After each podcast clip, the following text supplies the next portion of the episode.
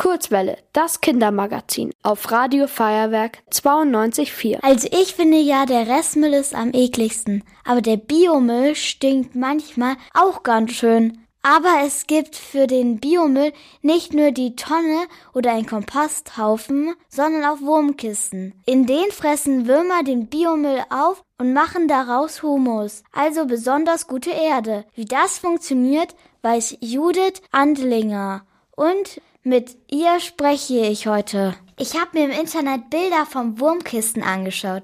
Das sind ja ganz einfache Holzkisten mit ein paar kleinen Löchern und einem Deckel. Wo da eine gute Lösung für unseren Biomüll drinsteckt, verstehe ich noch nicht so ganz. Was ist in der Kiste alles drin? Also eine Wurmkiste ist eigentlich ein Zuhause für die Kompostwürmer. Und damit man versteht, was da drinnen in der Wurmkiste so passiert, kann man sich das vorstellen wie draußen auf einem Komposthaufen. Den kennst du vielleicht. Genau, da werden Gartenabfälle oder Küchenabfälle kompostiert. Im Garten ist was Größeres, meistens wie würfelartig steht unter irgendeinem Baum. Und das, was da draußen im Garten auf dem Komposthaufen passiert, passiert eigentlich auch drinnen in der Wurmkiste. Und ja, man kann sagen, das ist eine Holzkiste mit Löchern, aber das Ganze funktioniert halt wie ein Mini-Komposthaufen. Und das Coole ist, es funktioniert halt auch drinnen, direkt in der Küche. Du kannst diese Holzkiste mit Deckel, wenn du das willst, auch bequem haben, mit tapeziertem Deckel, dann sieht man gar nicht, was da eigentlich so drinnen passiert. Du kannst das auch drinnen aufstellen. Und wir haben einfach diese Holzkiste so konzipiert, dass sie die Würmer genauso wohlfühlen wie draußen am Komposthaufen. Und wie groß ist die Wurmkiste so ungefähr? Also so wie ein angenehmer Sitzhocker, also so wie eine kleinere Bananenschachtel ungefähr so. Wie viele Würmer sind eigentlich in der Kiste drin?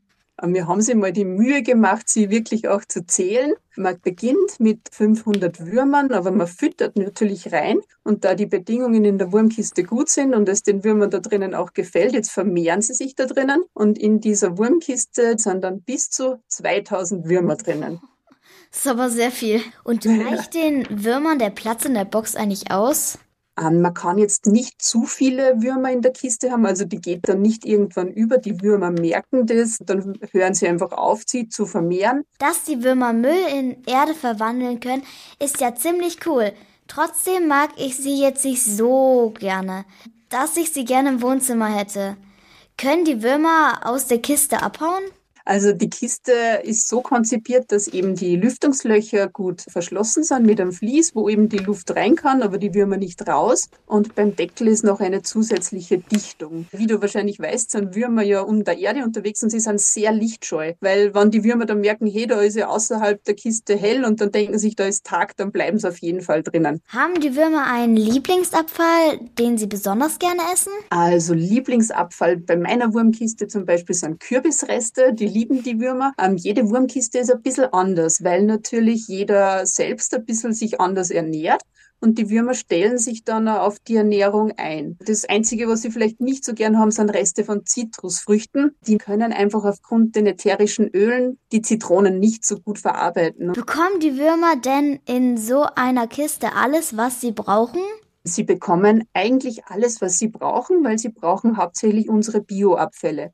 Was man meistens nicht so dran denkt, ist, dass sie auch Faserfutter brauchen. Dazu zählt Karton- und Papierschnipsel, weil dann der fertige Humus, die Erde, die dabei entsteht, einfach viel fluffiger wird und ein bisschen bröseliger. Wenn man da jetzt nur Biomüll reingibt, dann wird es eher gatschig und matschig. Das Zweite, was Sie noch brauchen, ist ein bisschen Mineralmischung. Das liefern wir bei den Wurmkisten dazu. Da brauchen Sie jeden Monat so circa einen Esslöffel, weil in der Natur finden Sie halt auch Mineralstoffe und die wären jetzt bei unserem Biomüll und bei dem Karton und Papier einfach noch nicht enthalten. Das muss man nur extra dazugeben. In den Schulferien fahre ich manchmal mit meiner Familie in den Urlaub und wenn wir nicht zu Hause sind, werfen wir natürlich auch nichts weg. Brauchen wir dann einen Wurmsitter, der ab und zu ein paar Karottenschalen in die Wurmkiste legt? Wenn du wirklich theoretisch die ganzen Sommerferien weg wärst, dann wäre es gut, wenn die Wurmkiste bei einer Freundin oder bei der Oma unterkommen könnte, die da so ein bisschen Wurm sittet. Aber ich sag mal, eins, zwei oder sogar drei Wochen, wenn man ein bisschen Zusatzfutter reingibt, ist das für die Würmer ohne Probleme machbar. Die Biotonne vor dem Haus riecht ja echt nicht besonders gut. Fängt die Wurmkiste an zu stinken? Wenn eine Wurmkiste stinkt, ist das eigentlich zu 90 Prozent der Zeichen dafür, dass man zu viel Futter auf einmal reingegeben hat. Eine Wurmkiste sollte eigentlich noch erdigen Boden, noch Waldboden riechen. Das ist auch wirklich ein wichtiges Erkennungszeichen, ob die Wurmkiste gut läuft. Was sollen wir unbedingt vorher wissen, bevor wir eine Wurmkiste kaufen? Eine Wurmkiste ist so wie ein guter Lehrmeister, wie so die Natur funktioniert. Und das soll man vorher einfach wissen, weil ich es so super faszinierend finde. Das ist wie der Kreislauf in der Natur im Mini-Format. Wenn wir da eine Bananenschale reingeben oder einen Apfelputz und dann merkt man einfach, schwupps, innerhalb von ein paar Wochen ist das einfach zu Erde geworden. Und die Erde kann ich dann wieder im Frühling zu den Erdbeerpflanzen dazugeben und die wachsen dann auch wieder. Die Reste von den Erdbeerpflanzen gebe ich dann wieder zu den Würmern. Und das ist einfach so das Faszinierende, auf das man sich so ein bisschen einlassen kann. Super, ciao. Ihr wollt auch ins Radio? Dann macht mit bei der Kurzwelle. Schreibt einfach eine E-Mail an radio@feuerwerk.de.